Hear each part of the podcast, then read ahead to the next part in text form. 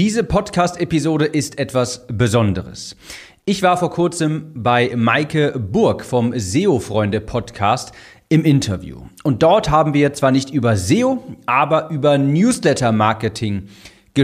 Und genau dieses Interview, das möchte ich dir heute auch in meinem Podcast zur Verfügung stellen. Maike hat das Ganze abgewunken. Maike hat mich dazu ausgequetscht, warum jeder einen Newsletter braucht, was die großen Vorteile sind, wie man unterhaltsame Newsletter schreibt und wie man über einen Newsletter auch mehr verkauft. Ich spiele dir also gleich die Tonspur ein, wie Maike mich interviewt hat.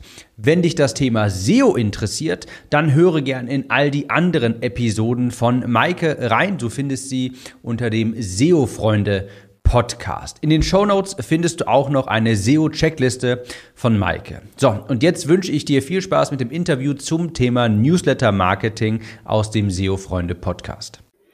Hallo, herzlich willkommen zum SEO-Freunde-Podcast.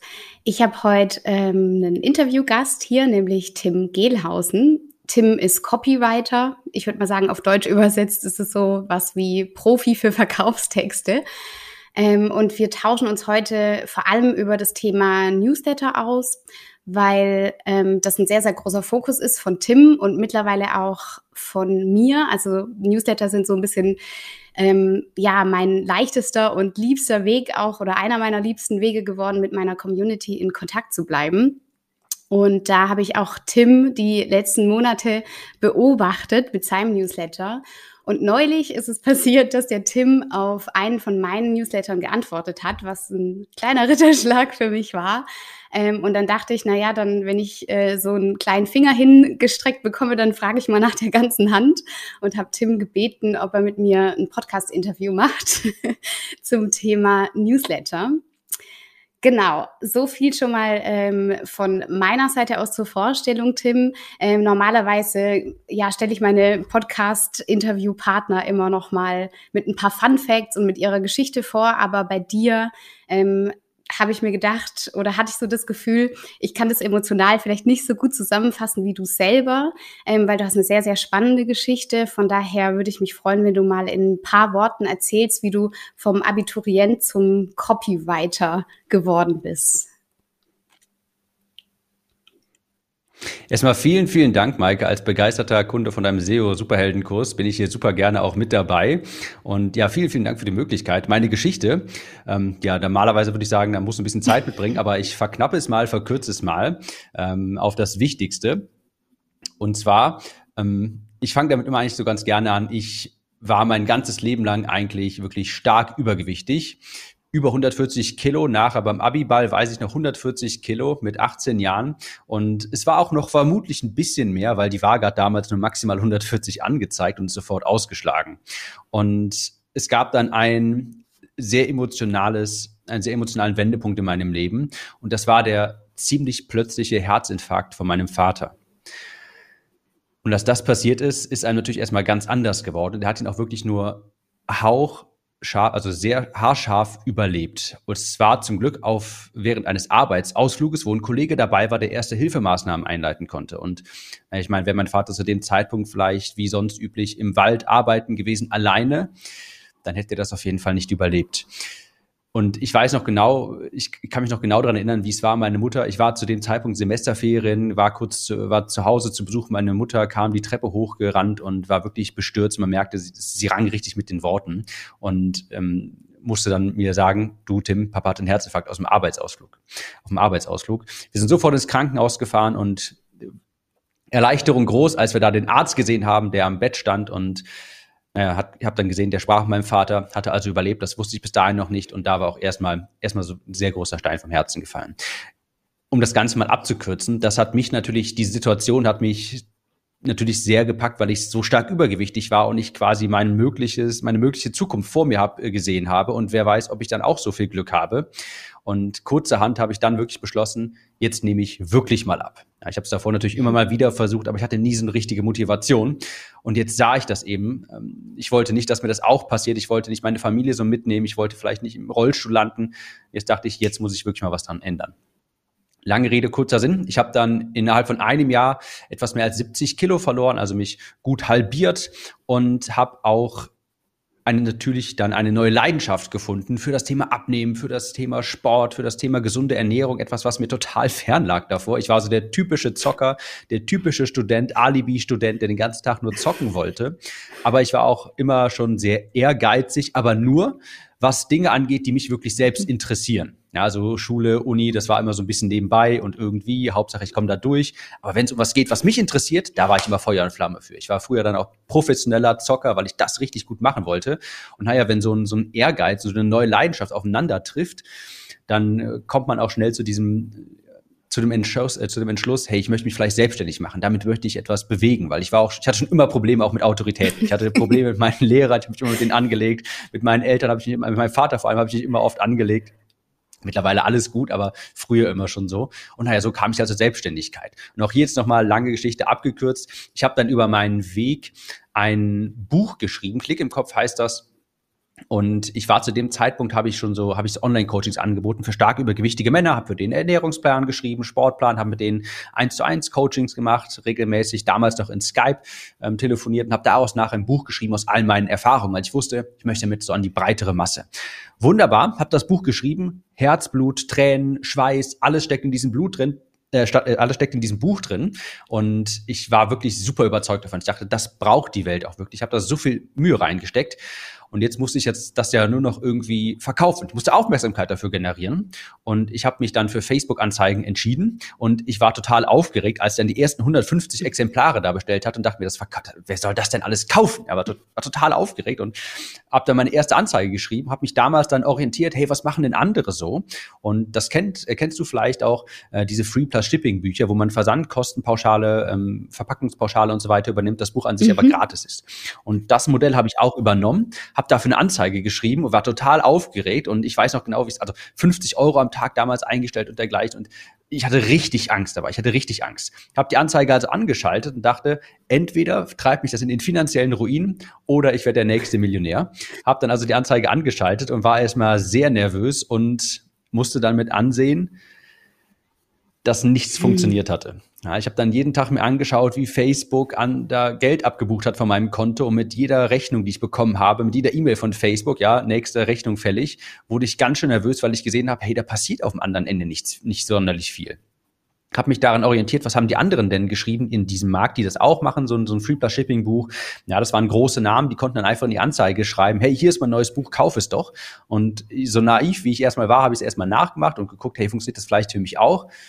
Leider nicht. Ja, ich habe leider keinen großen Namen gehabt. Ich war der, der, der kleine, unbekannte Tim quasi, der hinter sein Buch geschrieben hatte.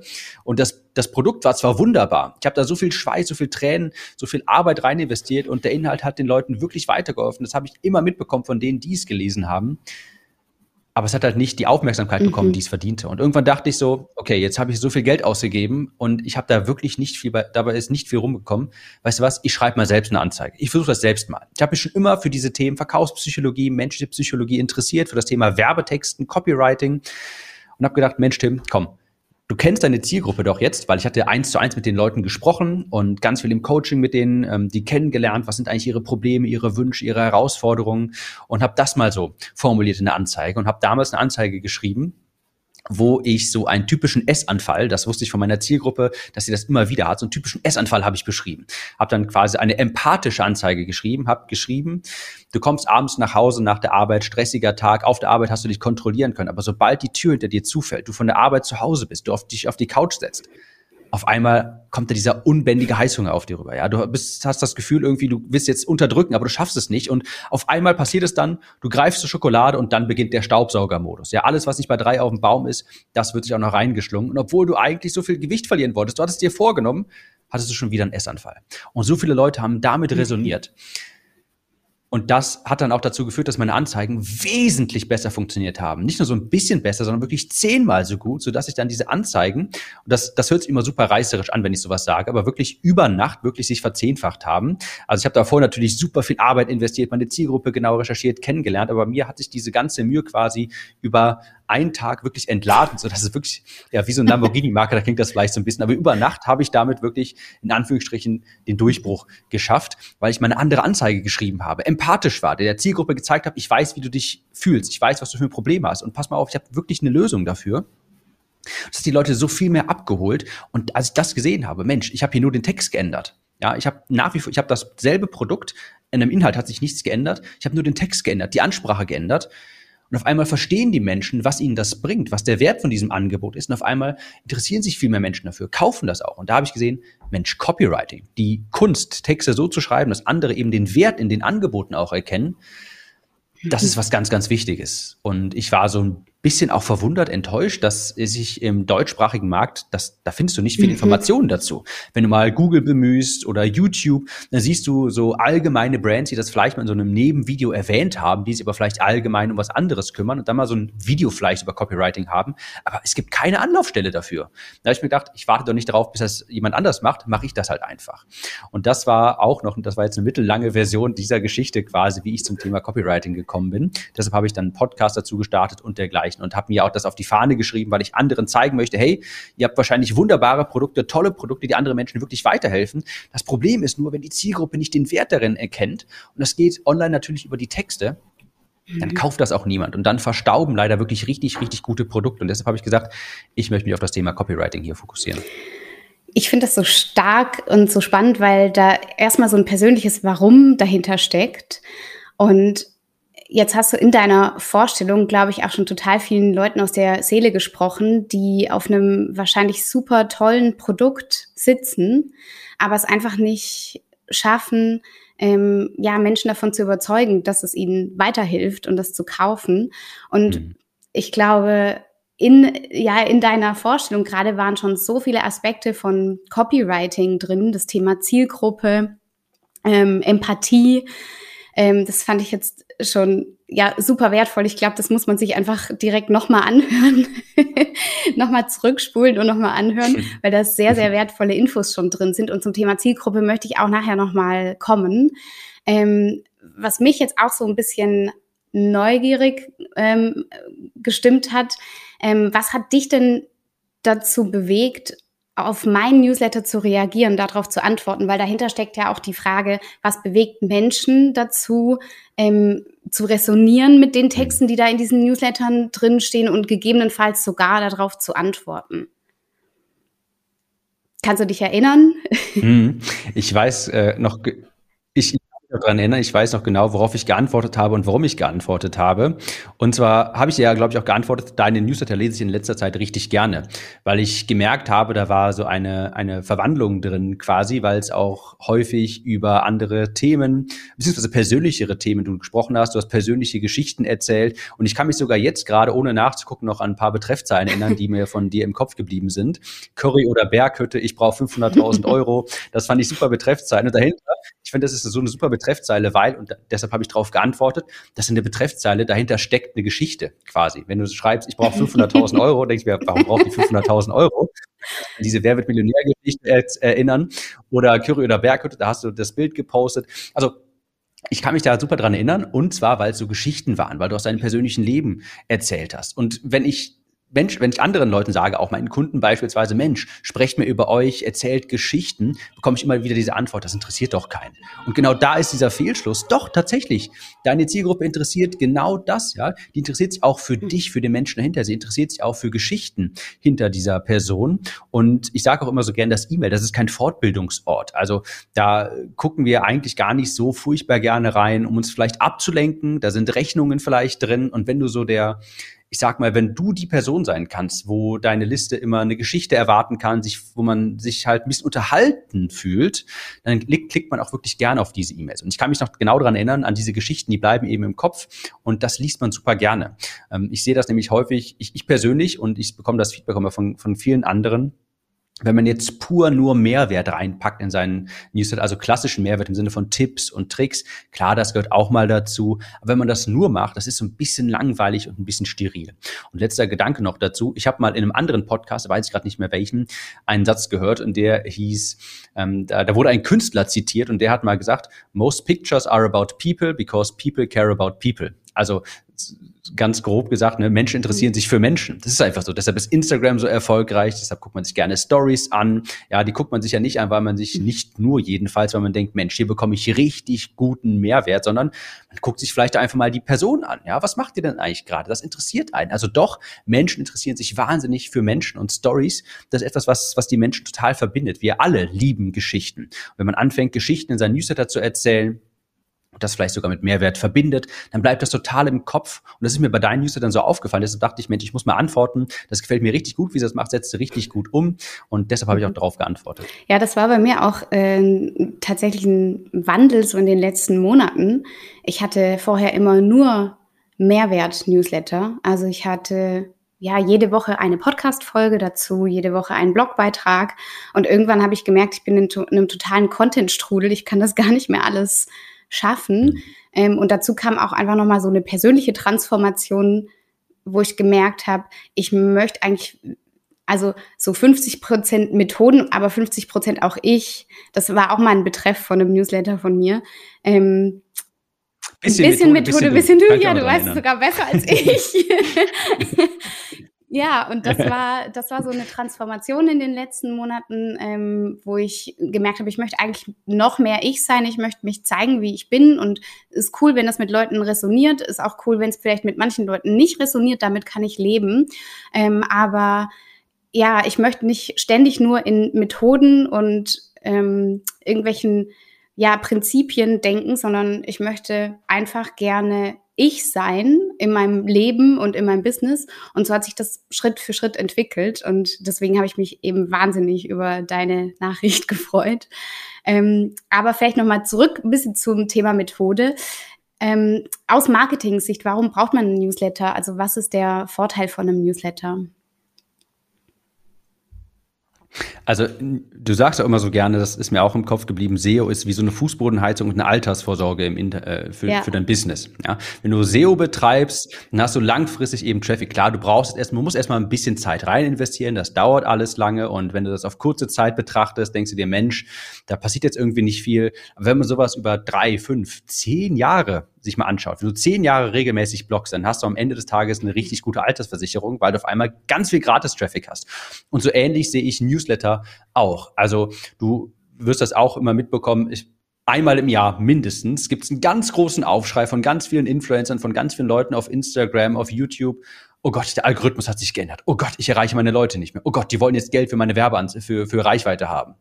Und so ein Newsletter ist einfach die Absicherung quasi. Da kannst du deine Zielgruppe sammeln. Da kannst du die immer erreichen. Da ist kein Algorithmus dazwischen. Das kann dir niemand wegnehmen. Das kann nicht gesperrt werden. Ich meine, klar, wenn du jetzt irgendwie ganz viel ähm, wenn, wenn du jetzt irgendwie nur Spam-E-Mails versendest, okay, aber ich gehe mal davon aus, das machst du nicht. Also bei einer Newsletter-Liste hast du eben einerseits diese große Sicherheit, wenn du dich an ein paar Regeln hältst, das ist deine Kontaktliste, das ist dein größtes Asset in deinem Unternehmen. Da kannst du wirklich, und das hört sich auch wieder so ein bisschen reißerisch an, aber das stimmt ja einfach, du kannst auf Knopfdruck deine Leute erreichen und angenommen, du hast jetzt ein neues Angebot beispielsweise, du hast jetzt vielleicht ein Seminar, angenommen, du würdest ein Seminar in Köln machen, äh, in München machen, mhm. Maike, und sagst jetzt, so, ich habe jetzt ein SEO-Seminar und wie fülle ich das jetzt? Ja, einmal die Newsletter-Liste Liste rausschicken, bewerben und womöglich ist es dann schon direkt gefüllt. Das heißt, auch die E-Mail-Liste, die kann dir niemand wegnehmen. Da erreichst du deine Zielgruppe verlässlich auf Knopfdruck.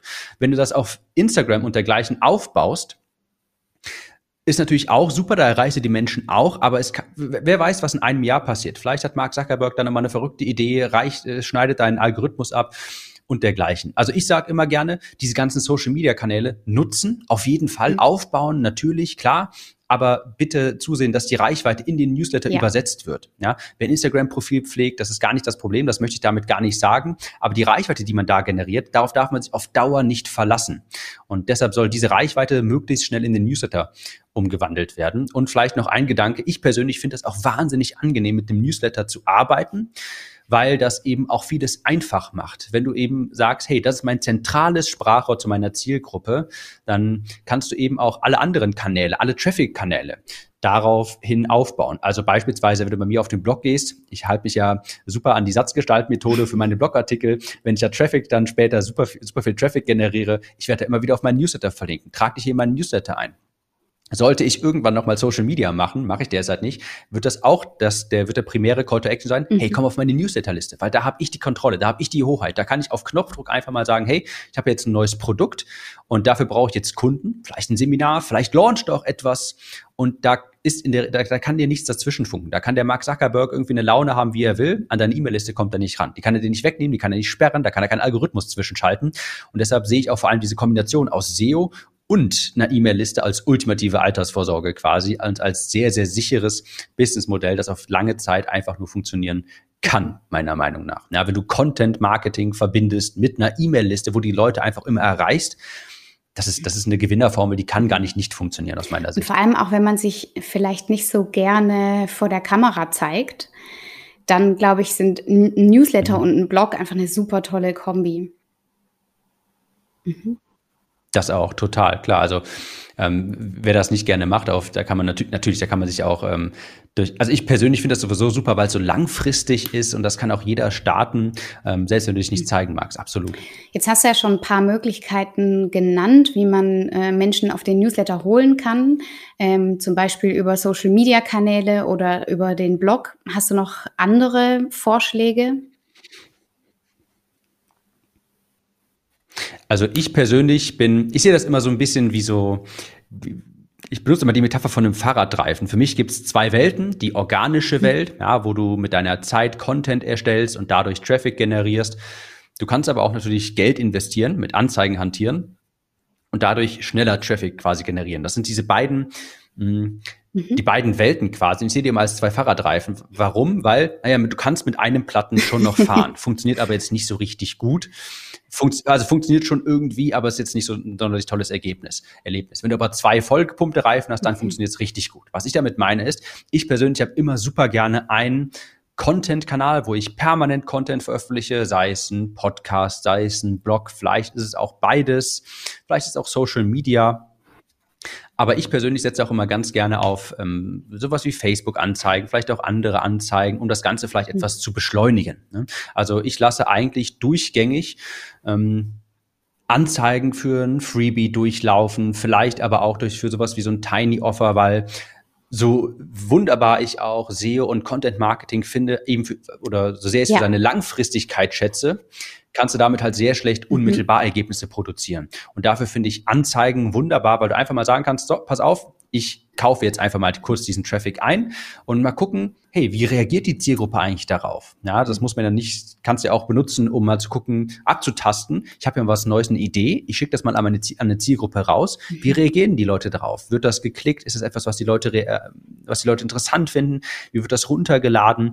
Und ich benutze also auch wirklich sehr gerne äh, bezahlte Anzeigen und lasse die eigentlich fast permanent laufen. Das muss theoretisch auch gar nicht für einen hohen Betrag sein, weil ich eben auch diese sehe, dass ich diese beiden, dass sich Content Marketing und, und Anzeigen mhm. total gut ergänzen. Ja, deshalb sagte ich immer, also deshalb diese, diese Metapher von den Fahrradreifen, weil wenn beide vollgepumpt sind, läuft es einfach unfassbar viel, viel besser.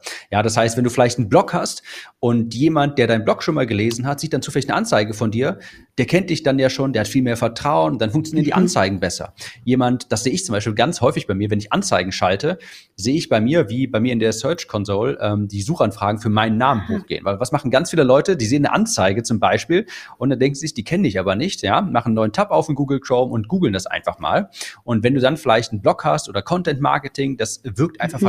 Vertrauensbildend, wenn die Leute dann sehen, hey, hier sind zehn Seiten lang Blogartikel, der kann ja jetzt nicht irgendein dahergelaufener äh, Lamborghini-Marketer sein, scheinbar. Also ich persönlich mag es total, mhm. diese beiden Welten zu kombinieren, setze viel auf bezahlte Anzeigen, aber sowas wie Content Marketing, Blog, SEO, Podcast, YouTube, was auch immer einem gefällt, das mhm. darf man auch nicht auf den Augen verlieren. Ja, daran merkt man auch, dass äh, Marketing nicht linear ist und auch so ein ein Funnel nicht linear abläuft, weil es gibt so viele Türen, Total. so viele Möglichkeiten, auf sich aufmerksam zu machen. Ähm, Finde ich cool, wie du das jetzt gerade dargestellt hast. Ich glaube, das gibt auch noch mal ganz vielen Zuhörern und Zuhörerinnen Klarheit. Ähm, ich möchte mal noch zu einem sehr wichtigen Grundthema kommen, was du auch schon angesprochen hast am Anfang, nämlich das Thema Zielgruppe. Also ich bekomme immer wieder Nachrichten, ähm, Maike, wie soll ich meine Startseite texten? Ich habe zwei Zielgruppen ähm, und dann kann ich dann da irgendwie zwei Buttons machen und die dann nochmal auf zwei andere Seiten schicken. Oder ähm, ja, wie, wie spreche ich meine Zielgruppe richtig an und ja, dahinter liegen eigentlich immer wieder Zielgruppenfragen und häufig kommen auch SEO-Fragen bei mir rein, die aber eigentlich Zielgruppenfragen sind. Ähm, magst du da noch mal drauf eingehen, warum ist es wichtig, seine Zielgruppe zu kennen für erfolgreiches Newsletter-Marketing, aber auch ähm, für Copywriting? Total gern. Also da musst du mich wahrscheinlich nachher stoppen, weil ich nicht aufhören kann. Aber das ist so ein ganz großes, super interessantes, wertvolles Thema auch für mich. Ich habe, ich benutze immer gern die Geschichte aus meinen Anfängen, wie das, als ich damals mein Buch geschrieben hatte, äh, Abnehmen für stark Übergewichtige. Ähm, ich habe ja in äh, ein Coaching angeboten, habe mit den Leuten Ernährungspläne durchgearbeitet, äh, erstellt und Sportpläne und habe mit denen regelmäßig gesprochen. Und das ist quasi jedes Mal, einmal die Woche haben wir so einen, so einen Check-up-Call gemacht, hey, wie geht's weiter? Hast du Gewicht verloren und so weiter. Und da erfährt man natürlich extrem viel von diesen Personen. Und da ist mir mal aufgefallen, die Leute, die haben ganz andere Probleme teilweise. Und ich finde es auch total bemerkenswert, wie die das ausdrücken. Also ich nenne das so gern Zielgruppensprache, weil man eben merkt, so wie man selbst die Probleme ausdrückt, die man löst, zu lösen glaubt, das sind vielleicht nicht die Probleme, die die Zielgruppe wirklich hat, mit denen die sich identifiziert. Ich gebe dir mal ein Beispiel. Ich habe das damals angefangen, habe ich als habe mich spezialisiert, fokussiert für stark übergewichtige ich glaub, ich Männer. Weiß, welches Beispiel Männer kommt. über 100 Kilo. Du kommst, du kannst, ja, du kannst, äh, vielleicht kennst du es schon. Ähm, es, es, ich habe da zwei Beispiele quasi, aber das eine war, weiß ich noch, das fand ich super mhm. emotional. Der sagte mir ähm, in diesem Gespräch halt, weil man es natürlich dann auch kennenlernt, dann öffnet man sich auch ein bisschen mehr. Und dann sagte er auch, du Tim, ich fühle mich mit diesem Gewicht nicht mhm. wie ein gutes Vorbild für meine Kinder. Ich habe nicht das Gefühl, ich fühle mich nicht männlich damit. Ja, ich habe nicht das Gefühl, dass ich für meine Kinder richtig sorgen kann mit diesem ganzen Übergewicht. Wahnsinn, wie was für eine emotionale mhm. Botschaft das ist. Das ist mal, das ist etwas, wenn du sowas liest und dich damit identifizieren kannst, da fängst, fängt das Herz ja wirklich an zu pochen quasi. Oder auch, ähm, das, das ist wahrscheinlich das Beispiel, was du jetzt meintest, das benutze ich auch immer sehr, sehr gerne. Ähm, das ist auch ein ganz spezifisches Problem, was das immer, das, das sagt, das wird die jetzt wahrscheinlich nicht, äh, nicht viel in dir auslösen und für viele Zuhörerinnen auch wahrscheinlich nicht. Aber jeder Mann, der darunter leidet, für den ist das ein so emotionaler Schmerzpunkt. Und, das, und zwar, wenn ich einfach nur das Wort Männerbrüste mal sage, au, das tut richtig weh und ich kann das auch total nachvollziehen, weil ich habe 18 Jahre meines Lebens genau unter diesem Problem gelitten. Und als das mal in den Raum geworfen hatte mit bei einem, bei einem Kunden, da ist man sofort auf so einer Wellenlänge gewesen, weil er hat gemerkt, hey, der kennt meine Probleme. Ja, er weiß mhm. wirklich, wie es mir geht. Und das ist so richtig empathisch und so seine Zielgruppe so tief kennenzulernen, das findet man nicht einfach mal irgendwie in, in einer Facebook-Gruppe oder sowas. Das sind wirklich tief also das sind, das sind Themen, die die Leute nur offenbaren in einem ganz intimen Umfeld. Und je besser du deine Zielgruppe kennenlernst, desto besser kannst du eben auch, desto empathischer kannst du in deinen Texten sein und die Texte so schreiben, dass die Menschen sich denken, Wahnsinn, der kennt mich wirklich. Und deshalb habe ich mich damals beispielsweise, auch das hat super funktioniert, ich habe nachher herausgefunden, für ganz viele ist es super wichtig, dass sie ein sogenannter Uhu werden. Ja, ähm, Das sagt mhm. jetzt vielleicht nicht viel, aber Leute, die über 100 Kilo wiegen, die wissen, die wollen ein unter 100er werden, ein Uhu. Die wollen, dass auf der, Zahl, auf der Waage mal eine zweistellige Zahl steht. Das ist ein ganz großer Meilenstein. Und das habe ich in meiner Zielgruppenrecherche eben herausgefunden und habe darauf auch ganz viele Werbetexte aufgebaut. Und später haben wir mal, ich habe ich hab hier, ich habe unten im, ich habe hinten so eine, so eine, so eine Umzugsbox, da sind ganz viele Eulen drin. Die habe ich von meiner, die habe ich von meiner Gruppe damals geschenkt bekommen, und diese ganzen Uhus, weil sich das so etabliert hat, weil das in der Zielgruppensprachrecherche herausgefunden habe. Die Leute, die wollen alle unter 100 erstmal kommen. Ich habe natürlich auch das für schwer, stark übergewichtige Menschen an, angeboten. Und dann merkt man einfach mal, das ist, was die Leute, was die Leute wirklich interessiert, was die haben wollen. Und dadurch kannst du eben auch, und deshalb ist das so unfassbar wichtig, mal aus der Masse herausstechen. Ja, dann bist du eben nicht derjenige, der auf deiner Web, auf der Webseite schreibt, ich helfe dir zum Wunschgewicht ohne Diät, mhm. ohne zu verzichten. Das schreibt mittlerweile irgendwie jeder Zweite.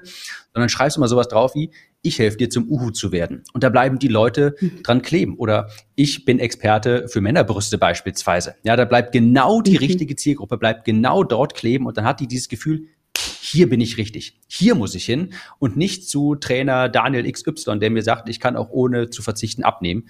Das sagt mir jeder. Ja? Und dafür ist eben so eine, so eine Zielgruppenrecherche so unfassbar wichtig. Hey, was bewegt die Leute eigentlich wirklich?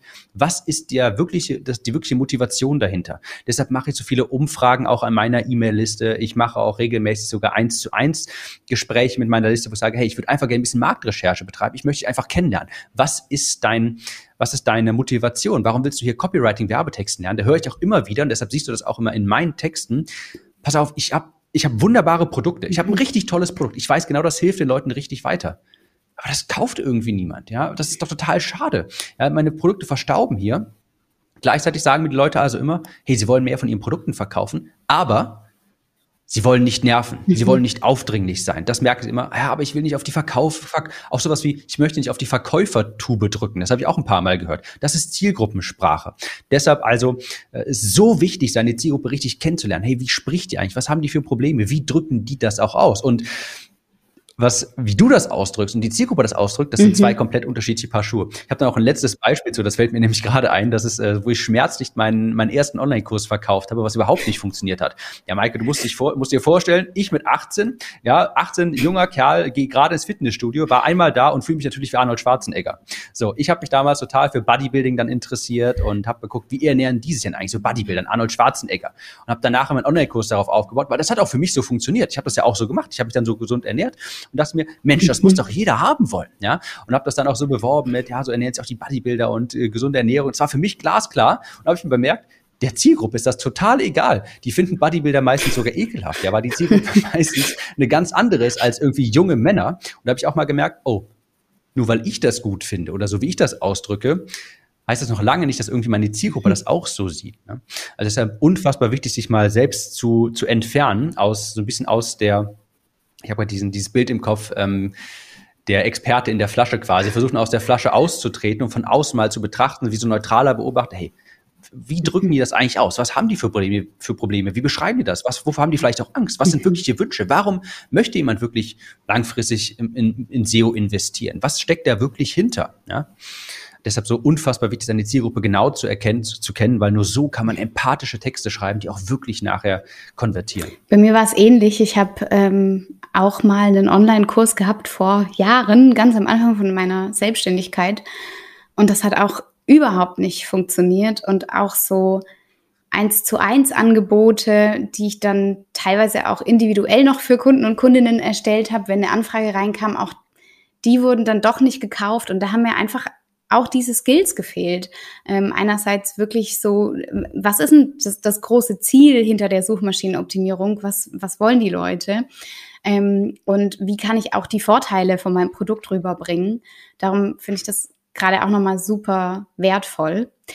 Ähm, wenn wir vielleicht nochmal zurückkommen zu dem Thema Newsletter, ähm, du hattest vorhin gesagt, okay, wir brauchen jetzt nicht ständig Mehrwert. Ähm, Gibt es da so eine gewisse Frequenz, ähm, eine gewisse Regelmäßigkeit, wie häufig man Newsletter schreiben sollte, ohne dass das nervt? Also das Nerven hast du auch gerade schon mal angesprochen, Marketing, das nicht nervt. Ähm, hm. Wann wird es vielleicht auch zu viel? Was ist da so ein gutes ähm, Verhältnis? Mhm. Mhm. Ich kann dir da gleich auch direkt eine Zahl nennen, also was, was ich so jetzt mal über den Daumen peilen würde. Aber ich möchte davor vielleicht mhm. ein bisschen Kontext geben. Und zwar würde ich gern das Wort Mehrwert mal neu definieren, weil ganz viele Leute haben eben auch diesen Glaubenssatz, das habe ich nämlich auch aus der Zielgruppenrecherche mal rausgefunden. Ganz viele glauben, hey, ich darf doch nur an E-Mail, eine E-Mail schreiben, ein Newsletter schreiben, wenn ich da einen Tipp drin rein einbringe, wenn ich da im klassischen Mehrwert reinbringe, also ein Tipp, ein, ein irgendeine Art von Trick, ein Hack oder sowas, ja, oder eine Podcast-Episode verlinke. Und ich möchte das Wort Mehrwert mal ein bisschen neu definieren, weil die, diese, diese Tipps und Tricks, das ist nur eine Facette von Mehrwert. Wir haben ja vorhin beispielsweise schon darüber gesprochen, Menschen lassen sich auch einfach mhm. super gerne unterhalten. Ja, deshalb ist Instagram so beliebt. Deshalb sind die meisten Bilder über Menschen. Mhm. Menschen interessieren sich für Menschen. Und diese Unterhaltung ist auch eine Form von Mehrwert und ich behaupte eine sogar größere Form von Mehrwert. Und wenn du das nachher verbinden kannst, wenn du eine Geschichte erzählen kannst, ein bisschen was Persönliches und nachher vielleicht sogar noch so einen Tipp mitgibst, das haben die Menschen eigentlich am allerliebsten, weil dann liest man deine Newsletter einfach gerne aus dieser, aus der Perspektive, hey, hier gibt's was Interessantes, ich werde auch gerne mal unterhalten, weil ja, über dem Newsletter ist eine E-Mail jetzt von meinem Chef, der nervt, darunter habe ich eine Rechnung, die nervt, ich möchte mal kurz ein bisschen ablenken, ja. Ich möchte mir kurz eine Geschichte, ich möchte mal kurz eine Geschichte lesen, warum braucht die Maike 500.000 Euro? Und das immer, das, das, deshalb klicken die Leute gern drauf und lesen das auch gerne. Und wenn du dann noch so eine, ein Learning daraus ziehen kannst und dann noch vielleicht sogar so klassischen Mehrwert mitgeben kannst, der aber aber jetzt nicht so hart ist im Sinne von, heute in diesem Newsletter zeige ich dir wie XYZ, sondern es ergibt sich so organisch aus, aus dieser Geschichte. Ich gebe dir ein ganz kurzes Beispiel. Ich habe vor kurzem im Newsletter geschrieben, ich bin umgezogen und war dann hier in so einem Dekoladen bei mir hier in Köln und ähm, wollte mir da ein, zwei neue Dinge eben kaufen und stand vor dieser riesengroßen Wand. Und da waren, glaube ich, fünf, fünf verschiedene Farben von Handtüchern. Und ich habe dann einfach gemerkt, ich bin überfordert und verwirrt gleichzeitig. Ich bin überwirrt. Ja, also bin beides gleichzeitig. Also muss man sagen, ich habe überhaupt keinen Sinn für Ästhetik. Ich wusste überhaupt, ich habe keine Ahnung, was gut aussieht. Ich habe mir danach einen Innenarchitektin geholt, aber ich habe diese Geschichte erzählt, habe auch ein Bild von diesem Laden gepostet, wo ich war mit den Handtüchern und so weiter und habe gesagt, habe dann eben, habe dann umge, umgeleitet zum Mehrwert, habe dann quasi gesagt, genauso ist das bei deinen Kunden quasi Verwirrung sorgt immer dafür, dass Kunden bei dir nicht kaufen. Wenn du jetzt irgendwie drei verschiedene Online-Kurse hast und alle richten sich an Einsteiger und die Leute wissen nicht genau, was sollen die jetzt eigentlich kaufen, dann kaufen sie gar nicht. Das ist genauso wie ich, der im Dekoladen steht und sich für eine Farbe von Handtüchern entscheiden muss und ich habe einen Sinn für Ästhetik wie ein Vierjähriger aus dem Kindergarten. Ich mache dann einfach gar nichts. Deshalb, äh, das, das ist so, ich mache das immer mhm. super gern, das Verbinden, ja, diesen Mehrwert der Unterhaltung, das ist wahnsinnig guter Mehrwert, weil die Leute kommen deshalb immer wieder zu deinen E-Mails zurück und lesen die gerne, weil sie wissen, hey, hier gibt's eine spannende Geschichte. Und wenn du dann noch so nebenbei so, ein, so einen Tipp mitgeben kannst, beispielsweise, der sich organisch aus dieser Geschichte ergibt, eine Überleitung, ähm, dann ist das eine perfekte E-Mail aus, ein perfekter Newsletter aus, aus meiner Sicht. Und vielleicht noch mal ganz kurz ähm, auch auch noch ein anderer anderer Begriff für beziehungsweise eine andere Definition für das Thema Mehrwert, eine andere Facette. Zum Beispiel, äh, es ist nicht immer nur Mehrwert, Tipps und Tricks zu geben, weil das mhm. kann die mhm. Leute auch überfordern. Und davon gibt es ja auch ganz viel gratis im Internet. Es ist zum Beispiel auch wunderbarer Mehrwert, Maike, wenn du mir ein Newsletter schreibst über die Vorteile von SEO, so dass ich dann nachher erkenne, hey, das macht wirklich Sinn für mich. Ja, das ist ganz großer Mehrwert, wenn du mir ein Newsletter schreibst und mir quasi die Augen öffnest und nicht irgendwie, hey, pass auf, das ist äh, in drei Schritten die perfekte Überschrift für deinen Blogartikel finden, sondern hey, das sind vielleicht fünf Gründe, weshalb du mal SEO wirklich ähm, warum du mir mhm. überlegen solltest, mit SEO zu starten. Ja? Also wo kein klassischer Mehrwert drin ist, aber wo ich dann nachher sehe, hey, das macht ja vielleicht wirklich Sinn für mich. Ich glaube, ich sollte das wirklich mal in Gang gehen, ich sollte das wirklich mal angehen. Das ist wahnsinnig großer Mehrwert, wenn du jemandem die Augen öffnen kannst zu einer neuen Möglichkeit, sodass die Leute auch wirklich da mal in, in in die Umsetzung kommen. Weil was passiert häufig mit den Tipps? Vielleicht speichern wir uns das ab, vielleicht aber auch nicht. Und in den meisten Fällen machen wir damit eigentlich nichts. Also mhm. das möchte ich mal vorab schicken. Warum? Ich, warum muss ich jetzt ganz, ganz lange hier das Wort Mehrwert neu definieren? Weil ich behaupte, dass wenn du eben unterhaltsame, relevante E-Mails schreibst, die deine Zielgruppe auch interessiert, wo spannende Geschichten für sie drin sind, die auch, mit denen sie sich identifizieren können, dann gibt es eigentlich keine Grenze für mhm. die E-Mails, die du schreiben kannst. Wie viele davon? Ich persönlich schreibe beispielsweise drei pro Woche. Das schaffe ich, das finde ich super und ich würde aber tatsächlich sogar gerne auf fünfmal, vielleicht sogar siebenmal die Woche gehen, also wirklich jeden Tag. Das ähm, ist tatsächlich auch ein verbreitetes Modell. Und deshalb, das, das erwähne ich, weil solange du relevant bist, lesen die Leute das eben auch gerne. Ja, solange du relevant bist, lesen die Leute das auch gerne. Also ich bekomme ganz häufig in meinen Umfragen auch, äh, habe ich immer so noch so eine Spalte, ähm, hast du sonst noch irgendeine Anmerkung oder sowas? Sagen immer, oh, ich liebe deine Newsletter, also gerne mehr, gerne mehr. Ja, und wenn ich anderen sage, irgendwie schreib drei die Woche, sagen, oh Gott, das ist ja viel zu viel. Melden sich nicht die Leute permanent ab. Nein, tun sie nicht. Und deshalb sage ich, solange du relevant bist, solange du relevant bist, kannst du auch mhm. wirklich täglich theoretisch schreiben. Das aber natürlich ähm, noch eine noch eine Sache, also eine Anmerkung vorab oder dazu. Klar, das macht jetzt nicht jeder und wenn du dir jetzt, du hast, also du im Sinne von Zuhörer, Zuhörerin, hast vielleicht jetzt auch äh, Problem, dreimal die Woche, was soll ich da, worüber soll ich schreiben und so weiter. Und das sage ich mal, einmal die Woche sollte schon Minimum sein, weil das dann auch so ein bisschen zur Routine wird, weil die Leute dann wissen, hey, zu diesem Tag kommt das vielleicht von, von der Mike, kommt immer der Newsletter. Aber ich persönlich sage auch, hey, zweimal, dreimal, super. Ja, wenn du, wenn du das hinbekommst, wunderbar, weil du stärkst die Beziehung zu deiner Liste. Du bist immer ganz oben im Kopf der Kunden. Du bist immer präsent. Du bist immer da. Und sie haben dich immer im Kopf und so wirst du auch langfristig eben zur Expertin für SEO beispielsweise. Ne? Also mir persönlich, Maike, du bist mir so im Kopf durch deine Newsletter jetzt beispielsweise. Ich wüsste jetzt nicht einen anderen SEO-Experten, zu dem ich gehen wollte oder sowas, sondern du bist, für mich ist ganz klar, wenn es um die Fragen SEO geht, dann bist du da die Ansprechpartnerin, unter anderem, weil du eben Kontakt mit mir hältst durch diese unterhaltsamen mhm. und auch relevanten Newsletter. Und wenn wir jetzt nochmal so ein Best-Practice-Szenario ähm, vielleicht darstellen können, sagen wir mal, du schreibst deine drei Newsletter oder vielleicht äh, schreiben die Zuhörerinnen äh, eher so einen Newsletter in der Woche ähm, und dann hast du ein neues Produkt. Machst du dann irgendwas anders oder baust du das gleich auf wie deine, deine anderen Newsletter? Also wie gehst du da vor, wenn du jetzt vorhast, äh, ein Produkt zu vermarkten? Beziehungsweise gibt's auch bei deinen Standard-Newslettern, sage ich mal, ähm, immer ein Call to Action. Wie geht man damit um? Also wenn man jetzt was verkaufen möchte oder wenn man vielleicht ein anderes Ziel hat, dass mhm. man jemanden auf eine Warteliste holen will, wie macht man das? Ja, Best Practice, klar sagt man immer, kein Newsletter ohne Call to Action. Da muss ich mir manchmal selber auf die Finger hauen, weil manchmal habe ich einfach so eine spannende Geschichte und denke mir, darüber will ich jetzt auch einfach was schreiben. Da fällt mir jetzt auf die spontan kein, spontan kein Call to Action ein, äh, ein und dann lasse ich den persönlich auch schon mal aus. Aber generell sagt man eigentlich immer, kein Newsletter ohne Call to Action. Das kann auch einfach mal eine Verlinkung zu einem Content-Stück sein. Ich verlinke häufig zu meinen Podcasts, zu Blogartikeln beispielsweise oder eben auch zu sowas wie einer Warteliste. Deshalb, ich versuche immer eigentlich mindestens ein Call to Action reinzupacken, es sei denn, es ist irgendwie mal eine inspirierende Geschichte, wo ich auch die Wirkung, die Message dahinter vielleicht jetzt nicht verwässern möchte durch ein Call to Action, wo ich einfach sagen möchte, hey, diese Message soll jetzt für sich stehen, deshalb ähm, packe ich da jetzt nichts rein. Aber generell sage ich immer, jeder Newsletter ein Call to Action. Und sei es nur so etwas wie, hey, lies dir dazu meinen Blogartikel durch, das stärkt wieder die Beziehung, hör dir meinen Podcast dazu an, komm auf diese Warteliste, ich habe hier etwas vor, in der nächsten Zeit kommt vielleicht auch etwas.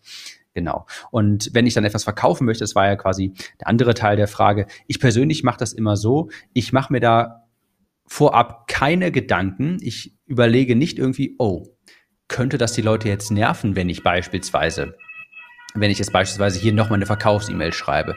Das frage ich mich vorher nicht. Und ich bekomme diese Frage ganz häufig, was ist eine gute Abmelderate mhm. oder sowas? Guckst du da drauf? Was machst du dann? Und da sage ich immer, ich kann dir das gar nicht sagen. Ich gucke da nämlich überhaupt nicht rein. Also alle drei, sechs Monate gucke ich mal, wie viele Leute haben sich jetzt insgesamt abgemeldet und um die dann auszutragen. Aber was ich nicht mache, ist quasi nach jeder E-Mail mal reinzuschauen, Abmelderate, weil dann kommst du nachher in diese, in diese Spirale, oh, da haben sich jetzt mhm. besonders viele Leute abgemeldet hm, ist da vielleicht was im Content nicht in Ordnung? Muss ja vielleicht mal was abändern oder sowas? Gefällt das den Leuten nicht? Und dann wirst du auf einmal ganz schnell mhm. Nicht mehr authentisch. Ja? Und deshalb gucke ich da, ich, ich richte mich nicht danach, was steht in den Abmelderaten, weil du weißt nicht überhaupt nicht, was passiert ist. Vielleicht war bei, der, bei den meisten Leuten, äh, haben die jetzt mal gedacht, hey, kurz mal Frühlingsputz, ich muss mich mal kurz von diesen äh, E-Mails abmelden oder sowas. Mhm. Das hat mhm. vielleicht überhaupt nicht mit deinem Content zu tun. Und wenn du dieses Feedback zu ernst nimmst, diese Abmelderaten, ich weiß, das kann manchmal ganz schön wehtun, wenn man sowas sieht, dann fängst du an, dich auf einmal nach den Leuten zu richten, die deinen Content gar nicht lesen. Und die gar wollen. nicht mehr da sind. Das ist eigentlich total verrückt. Ja, du guckst dann, hey, Genau, und die gar nicht mehr da sind. Deshalb gucke ich persönlich da gar nicht rein. Ich gucke dann, wie gesagt, ich gucke mal nach drei bis sechs Monaten, um die einfach auszutragen. Und das sind jetzt nicht sonderlich häufig, nicht super viele. Aber eben glaube ich auch, weil ich eben authentisch bleibe und einfach sage, hey, ich mache jetzt das, was ich gut finde, ja, was, ähm, was ich auch für authentisch halte. Das ist ja mein Newsletter. Wer das nicht lesen mag, der kann gerne gehen. Ja, du willst ja gar nicht die Leute unterhalten, die A, kein Interesse an dir oder deinem Thema haben oder auch nichts von dir kaufen wollen. Ja, also auf gar keinen Fall irgendwie den Inhalt, den Content danach ausrichten, was die Leute, die es aus, also nach den Leuten, die es ausgetragen haben. Das macht überhaupt keinen Sinn. Und noch äh, genau zu dem, zu dem Verkaufsteil, wenn, wenn ich jetzt so ein Produkt verkaufe, da drehe ich die Frequenz auch total auf. Äh, das heißt, da schreibe ich wirklich mindestens jeden Tag. Am ersten Tag von so einem Launch beispielsweise, wenn ich jetzt für eine Woche lang ein Launchfenster offen habe, am ersten Tag gibt es zwei E-Mails, am vorletzten Tag gibt es zwei E-Mails, am letzten Tag mhm. gibt es auch drei E-Mails und sonst dazwischen gibt es auch in der Regel immer eine E-Mail pro Tag. Ganz wichtig. Und was ich aber auch im Vorfeld nicht mache, ist irgendwie mich dafür zu entschuldigen oder zu sagen, hey, jetzt kommt da auch mal ein bisschen mehr. Mhm. Nein, ich mache das einfach. Und das Verrückte ist, seitdem man da auch wirklich, das ist so ein bisschen, die Leute können das fast schon riechen. Ja, wenn du auch selbstbewusst hinter deinem Newsletter stehst und davon ausgehst, natürlich wollen die Leute das jetzt hören. Das ist doch ein tolles Produkt. Ja, die Leute sind vielleicht seit einem Jahr auf meinem Newsletter, die lesen das. Na, die wollen doch was davon wissen. Die wollen doch wissen, was sie auch von mir kaufen können. Die wollen etwas von mir kaufen. Also gebe ich denen auch mehr Informationen dazu. Ja, also ich entschuldige mich nicht im Vorfeld oder sowas. Ich mache das einfach. Und das Verrückte ist, seitdem habe ich eben auch ich kann mich nicht an die letzte E-Mail erinnern, die irgendwie, wo jemand gesagt hat, mhm. hey, das sind mir zu viele E-Mails oder das ist mir zu, zu verkäuferisch oder sowas. Ganz im Gegenteil. Ich mache mir da gar nicht so Gedanken drüber, weil das nämlich ist, glaube ich, die nicht die Frequenz oder die die Häufigkeit oder die Anzahl der Verkaufs-E-Mails ist entscheidend, sondern wie stehst du eigentlich dahinter? Ja, wie kommunizierst du vielleicht auch schon im Vorfeld das Ganze und wie wie schätzen dich deine Leser eigentlich ein? Das ist viel entscheidender. Wenn man sich darüber Gedanken macht, oh, könnten sich Leute jetzt austragen, wie gesagt, dann kommt man in diese Spirale, man wird nicht mehr authentisch, richtet sich nach den Leuten, die das eigentlich gar nicht alles lesen wollen. Mhm. Und das riechen die Leute auch so ein bisschen. Ja? Also ich habe da kein, keines, äh, ich habe da überhaupt, ich verschwende da keine Gedanken dran, könnte das jetzt jemanden nerven. Übrigens mal kleiner Side-Fact, bei Instagram oder sowas, da wundern wir, da fragen wir uns das ja nicht, ja. Da fragen wir uns das nicht, könnte jetzt noch ein Post meine Zielgruppe nerven? Soll ich, so, soll ich jetzt noch eine Story hochladen? Nervt das die Leute nicht? Das, da fragen wir uns das ja überhaupt nicht, aber bei hm. Newslettern in der Regel irgendwie schon. Das ist natürlich auch mal, ist auch mal ganz interessant. Ne? Also ich ähm, weil ich, weil ich eben aber auch, das kann man so ein bisschen wie vielleicht so ein Kontomodell sich an äh, sich, sich überlegen, weil ich beispielsweise bei mir jetzt speziell zwischen den Launches auch mal ganz viele Geschichten erzähle mit ähm, mehrfacettigen Mehrwert liefere, wie ich, wie ich vorhin erörtert hatte, lade ich quasi auch so Kundenbeziehungen quasi auf. Und wenn man jetzt wollte, könnte man quasi sagen, hey, wenn ich jetzt irgendwie eine verkaufsstarke äh, Phase habe, dann entzieht man quasi ein bisschen von diesem Guthaben aber solange das prall gefüllt ist, ist das ja gar kein Problem. Ne? Mhm. Also so sehe ich das. Voll das gute Mindset. Ähm, und auf, also wenn man jetzt eine Verkaufsmail rausschickt, dann ist es ja trotzdem auch nur ein Angebot. Also man zwingt ja niemanden dazu, das zu kaufen und dann kommt die nächste E-Mail ähm, vielleicht wieder ohne ein Angebot oder vielleicht kommt auch noch mal eins. Ähm, aber ich glaube auch, das sollten wir uns nicht verstecken, sondern dafür sind wir ja da und wir liefern ja auch so viel kostenlosen Content. Also ich kenne so viele Leute, die wundervollen kostenlosen Content liefern, konstant. Ähm, und dann ist es doch auch fair enough äh, zu sagen, man darf auch mal äh, zwischendurch was verkaufen. Ich glaube, da haben sehr viele von meinen ähm, Zuhörern und Zuhörerinnen vielleicht auch ein Thema damit. Ähm, darum hier nochmal die Botschaft, einfach raus damit. Nicht nur man mhm. darf, man muss sogar. Also da ist mir auch noch so eine kleine Geschichte eingefallen, ganz kurz. Ähm, ich weiß, ich war auf einer Newsletterliste von ich habe gerade ganz wohl bemerkt, ich war auf einer Newsletterliste von so einem amerikanischen Marketer im Bereich Facebook-Anzeigen. Und der hat, glaube ich, so einen wöchentlichen Newsletter gehabt, hat auch mal hier und da so ein paar Geschichten erzählt, auch mal Angebote gemacht, fand ich immer super, habe ich mir auch gerne angeschaut. Da war mal ähm, längere Zeit aus, auch still um ihn geworden, dann hat er eine E-Mail geschrieben, ah, er wolle sich entschuldigen, er habe in letzter Zeit ja so viele Angebote gemacht. Und er wolle jetzt nicht mehr so viele Angebote per E-Mail raussenden. Und ich war fassungslos, ich dachte mir, doch, Natürlich, hör mal, ich folge dir seit einem Jahr. Ich finde dieses Thema super spannend. Ich interessiere mich total für Facebook-Anzeigen. Ich habe äh, deine Produkte gekauft, die haben mir super weitergebracht. Mhm. Ich will doch wissen, was ich von dir kaufen kann. Natürlich. Ja, also nicht nur du darfst was senden, du musst auch senden. Deine Zielgruppe möchte das auch. Die Leute, die sich, die es da angestoßen dran fühlen, quasi, dass du jetzt mal ein Angebot rausschickst. Also ich meine, ähm, vielleicht mal salopp gesagt, in was von der Welt leben die? Natürlich ist es doch ganz klar, dass man auch Angebote bekommt. Und ich persönlich, ich will doch auch zumindest wissen, hey, was kann ich bei dir kaufen, um meinen um äh, meinen Fortschritt auch zu beschleunigen. Ja, also für mich ist ganz klar, das wäre fast schon unterlassene Hilfeleistung, Mike, hättest du mir, hätte ich nicht von deinem SEO-Kurs erfahren. Ich meine, wenn du den da hast, aber nicht darüber sprichst, wie soll ich denn dann kaufen? Wie soll ich denn dann mit SEO anfangen? Das war eine super Entscheidung. Ich muss da davon, ich muss da davon, ich muss da das, ich muss das doch wissen. Ich will doch auch als, als Kunde will ich doch auch wissen, was kann ich bei dir kaufen? Also ich habe mich deshalb dann abgemeldet, weil ich dachte, nein, ich will doch auch, ich will Angebote von dir haben. Ich will nicht nur ähm, ich will nicht, ich will nicht, ich will nicht, dass du dich die ganze Zeit irgendwie dafür entschuldigst und das ganz schlimm findest oder sowas und, und so, so butterweiche E-Mail schreibst, woran sich niemand stören kann. Nein, ich will auch wissen, was kannst du mir anbieten? Wie kann ich schneller zu meinem Wunsch kommen?